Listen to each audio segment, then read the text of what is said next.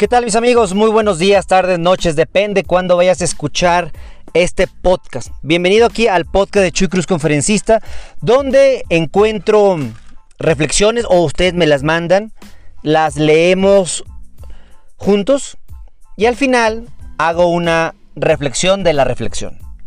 El día de hoy sigo tratando de asimilar ese tiroteo que hubo en una escuela primaria en Estados Unidos. Principalmente me duele como padre. Yo tengo mis dos hijos en primaria y ese suceso realmente me marca mi corazón. Esta masacre de la escuela primaria Rob de Ubalde, como ustedes saben, fue perpetrada el pasado 24 de mayo del 2022. Fue realizada por el jovencito Salvador Rolando Ramos de 18 años, el cual disparó fatalmente a 19 estudiantes, niños y dos maestros, hirió a otros 17 personas en la escuela primaria Rob de Uvalde, Texas. Esto ocurrió después de que le disparó a su abuela en, en su casa, hiriéndola gravemente. Se dirigió a la escuela y disparó afuera aproximadamente por 5 minutos. Encontré una reflexión que da unos puntos importantes para trabajar con nuestros hijos. En algunos puntos yo estoy de acuerdo, en otros no tanto, pero la parte interesante es que me gustó para poderla compartir. Te la quiero compartir y la digo con mucho respeto a todos esos padres, hermanos, compañeros que vivieron este terrible suceso. Lo hago con mucho cariño, mucho amor. Acabo de ver a una persona de noticias entrevistar a un director de una escuela y preguntar, ¿qué nos estamos perdiendo? ¿Qué necesitan los niños? Él no paraba de hablar de las enfermedades mentales, el sistema de justicia juvenil, el control de armas, la reforma educativa, bla, bla, bla, bla, bla. Amigos, ninguna de estas tonterías tiene sentido. Esto es lo que los niños necesitan. Uno, los niños necesitan una madre y un padre que se amen y trabajen juntos en equipo. Por supuesto, cuando falta papá o mamá, pueden entrar ahí los abuelos, los tíos, etc. Número 2. Los niños necesitan una bicicleta, vecinos, primos, amigos. Número 3. Los niños necesitan una abuela para hornear y un abuelo para llevarlos a pescar.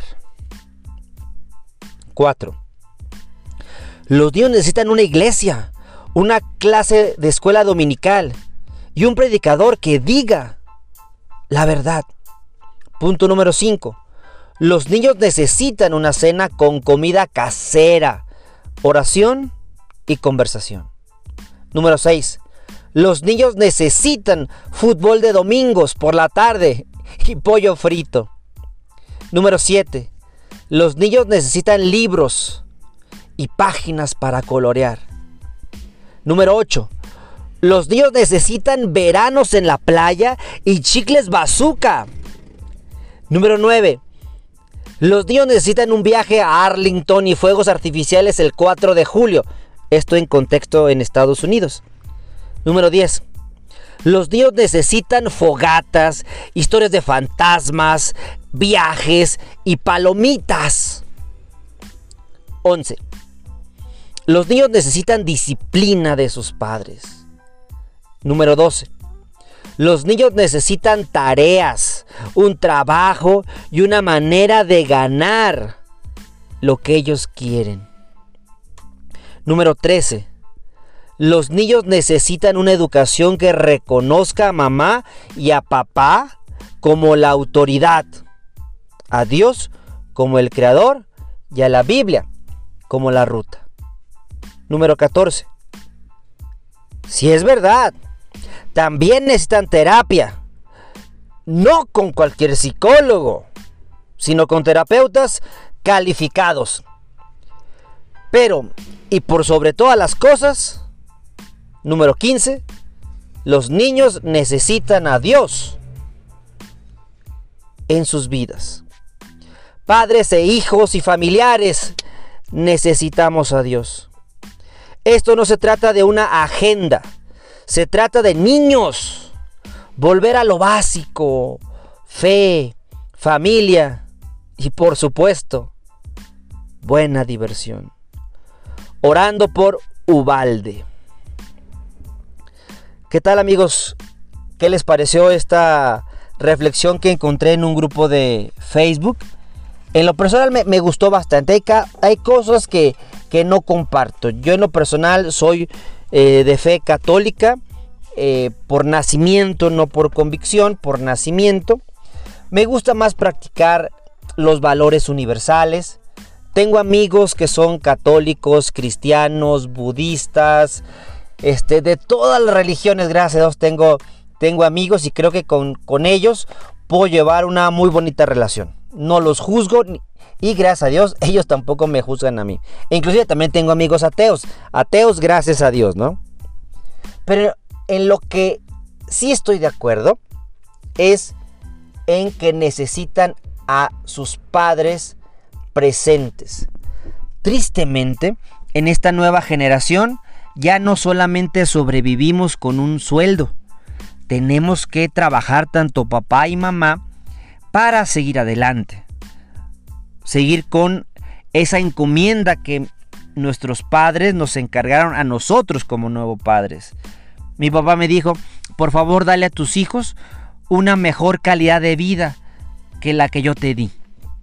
Y esa fue su, su encomienda y siempre que, que platico con él y le digo que estoy trabajando, que estoy muy cansado, que gracias a Dios me está lloviendo el trabajo.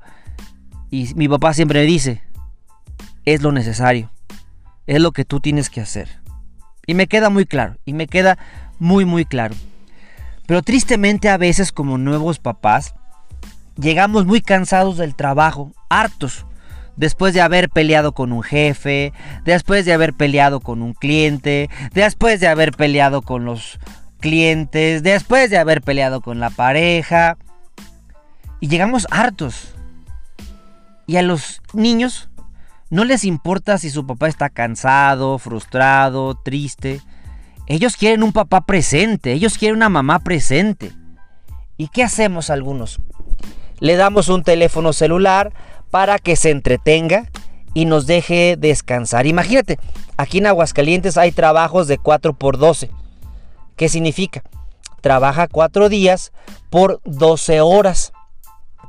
Entonces estamos hablando que, imagínate que haga 2 horas de ida, 2 horas de regreso, ya van 4 horas, más las 12 horas este, de trabajo, pues ya, ya van a ser ahí 16 horas. Le están quedando 8 horas, de las cuales posiblemente va a utilizar 6 para dormir y una y dos horas para más o menos convivir. Pero ¿qué va a pasar? Oye, pero le quedan tres días libres. Pues muchos de esos papás en esos tres días libres consiguen otro trabajito ¿Para qué? Para poder seguir manteniendo a sus hijos. O se la pasan en calidad de bulto descansando. Y eso lo hacen por los siglos de los siglos. Amén. Y eso se convierte en una historia que, que no tiene buen, buen final. A veces pensamos que lo que más quieren los niños es dinero, son cosas, a veces como nuevos papás pensamos y decimos, le quiero dar a mi hijo lo que mis padres no me dieron a mí. Yo quiero que ellos sí tengan lo que yo tanto les pedí a mis padres y ellos nunca me lo pudieron dar. Y ándale que le compramos ese gran Power Wheel grandísimo de 25 mil pesos. Llegamos eh, emocionados con esa caja enorme. Sacamos el Power Wheels y el mendigo chamaco con lo único que juega es con la caja. Ándale, salte de la caja, ingrato. Juega con el Power Wheels. Es más, le voy a dar a mi hijo lo que a mí no me dieron. Lo voy a meter a jugar fútbol, porque a mí nunca mi padre tuvo tiempo de acompañarme. ¿Y te has preguntado si el sueño de tu hijo es ser futbolista? ¿O estás haciendo que tu hijo cumpla un sueño frustrado tuyo? Los hijos nunca van a cumplir nuestros sueños frustrados. Nuestros hijos van a cumplir sus propios sueños, te guste o no te guste. A veces nos, nos preguntamos, ¿por qué existen los ninis que ni estudian ni trabajan? Pues los ninis existen porque existen los padres ninis. Ni se preocupan por ellos, ni los aman plenamente. Esos niños ninis, cuando estaban chiquitos, escuchaban que llegaban sus papás del trabajo. Y el papá llegaba harto. ¡Ay! Mendigo trabajo. ¿Cómo lo odio? Pinche trabajo. Soy un esclavo. Eso lo escuchaban y lo veían los niños. Dicen, no, no, yo no quiero eso. Y después sobre la escuela, ay, no, todavía estudiar, no, y terminar mi carrera, maldito trabajo, escuela. Entonces, ¿qué hicieron estos niños ninis? De loco quiero ser como mi papá. No quiero ser una persona amargada. La amargura está en el trabajo, la amargura está en la educación. Mejor ni estudiamos ni trabajamos. De todos modos, mis papás me van a mantener porque se van a sentir culpables. Y listo. Pero ¿qué hubiera pasado si, si esos papás enseñan el real valor del trabajo? En lo personal, en mi casa, nunca escuché a mi padre quejarse del trabajo. Nunca. Nunca. Lo llegué a ver cansado, todo sucio, enlodado cuando iba al campo y e iba a ver una planta tratada de agua o una presa. Llegaba muy cansado, pero nunca lo escuché decir, maldito trabajo, cómo lo odio, es un cáncer. Mi padre siempre me ha dicho que el trabajo te dignifica, que el trabajo te ayuda a ayudar a los seres que más amas. Por eso para mí el trabajo no es trabajo. Para mí el trabajo es una expresión de mi pasión, de mi amor, de mi gusto. Me canso, claro que me canso. No soy robot. Pero es un cansancio diferente a, ser huevón o, a no tener trabajo. este cansancio me gusta, el del trabajo. Nuestros hijos requieren padres presentes. Padres que aunque no les puedan dar un tiempo de cantidad, les, les podamos dar tiempo de calidad. Yo prefiero estar una hora amando a mis hijos y no 12 horas chinguelos y chinguelos y chinguelos y chinguelos. Regañándolos, regañándolos. Quiero amarlos, pero aguas. El amor nunca me va a cegar.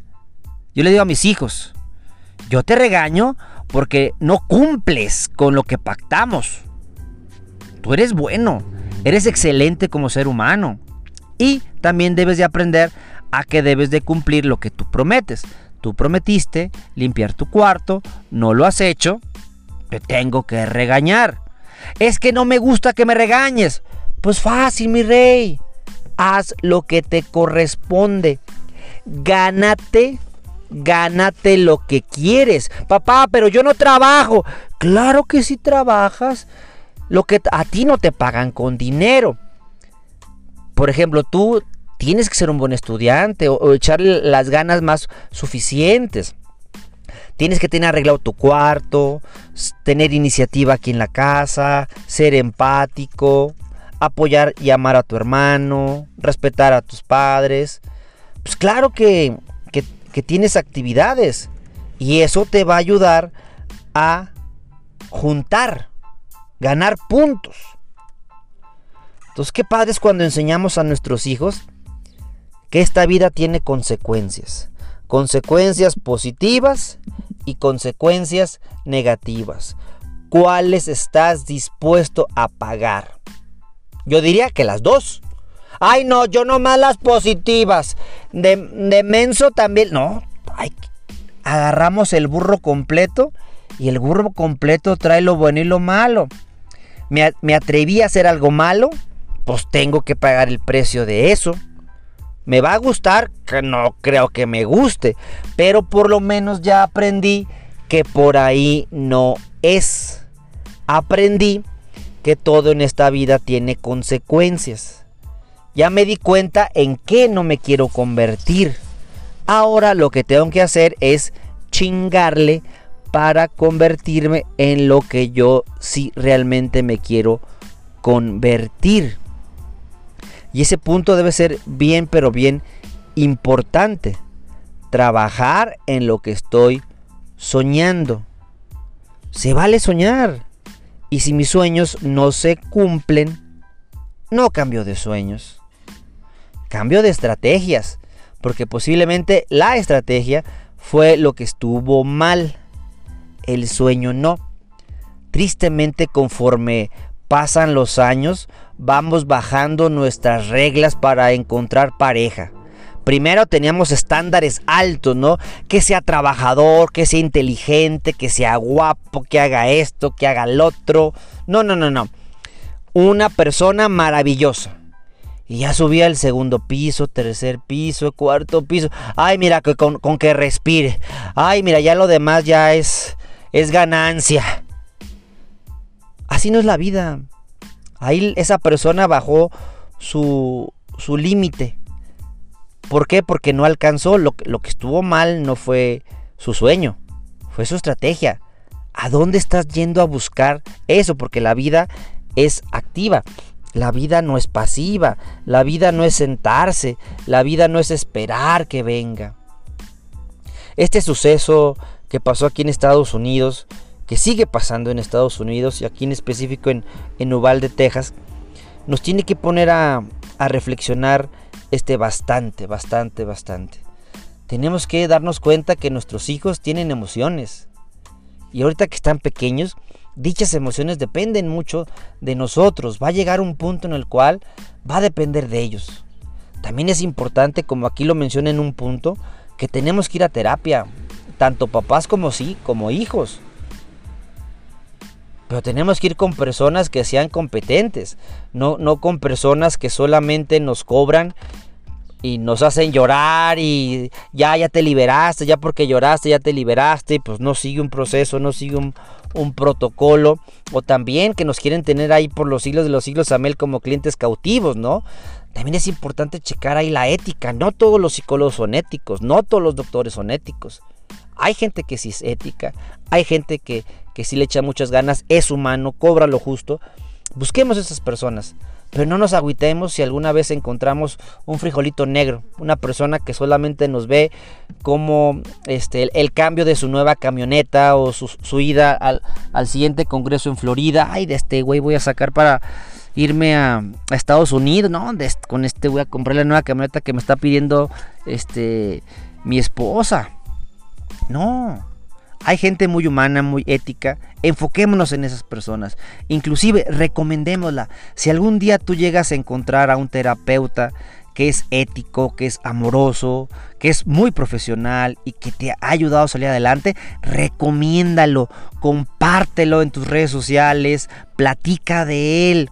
Y también si te encontraste a un médico que es un hijo de la chingada, pues también opina negativamente de él para que otros no vayamos a caer en sus redes, porque recuerda, ¿cuándo vamos a buscar un psicólogo?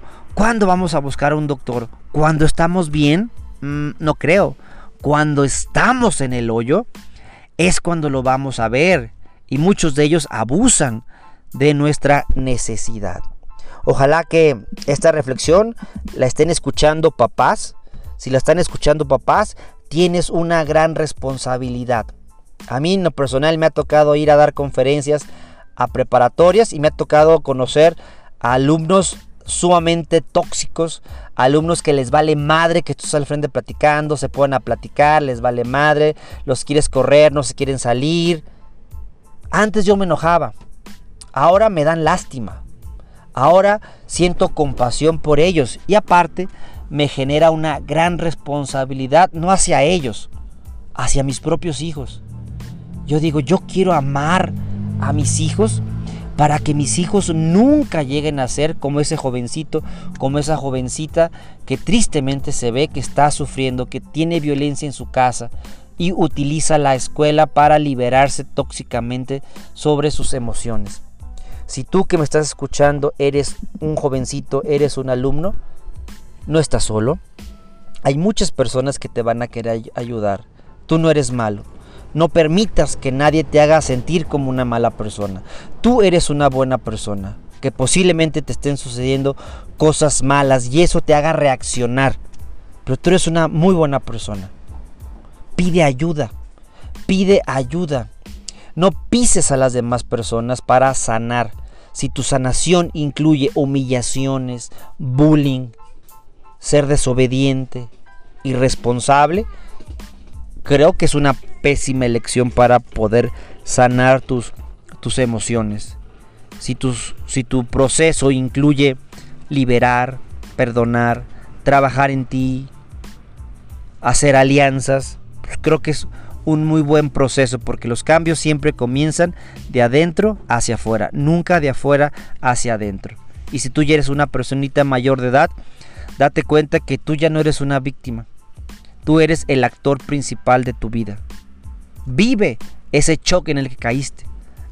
atraviesa por ese proceso. Pero date cuenta que vas a salir. Los problemas llegaron para irse. Los problemas llegaron para enseñarnos cosas. A veces de una manera muy pero muy dolorosa, pero siempre de manera efectiva. Amigos, los invito a que me sigan en mis redes sociales. Por favor, búsquenme en Chuy Cruz Conferencista, YouTube, Instagram, Facebook, LinkedIn, Spotify, TikTok. Para mí va a ser un verdadero honor poder estar en contacto con cada uno de ustedes. Me divierto mucho cuando puedo estar en contacto con ustedes. Recuerden que los martes siempre estoy en el radio en 92.7 aquí en Aguascalientes. Los viernes ya voy a regresar a la televisión. Este, yo espero que, podamos estar ahí en, comunicación y, en contacto para seguirnos apoyando y por favor comparte mi contenido con más personas. Ayúdame a salir del anonimato y que más y más personas puedan conocer esto que yo transmito con todo mi corazón y con todo mi amor. Les mando un gran saludo, Dios me los bendiga y ánimo lagunero, a rajarse a su rancho. Hasta la próxima, tu amigo Chuy Cruz.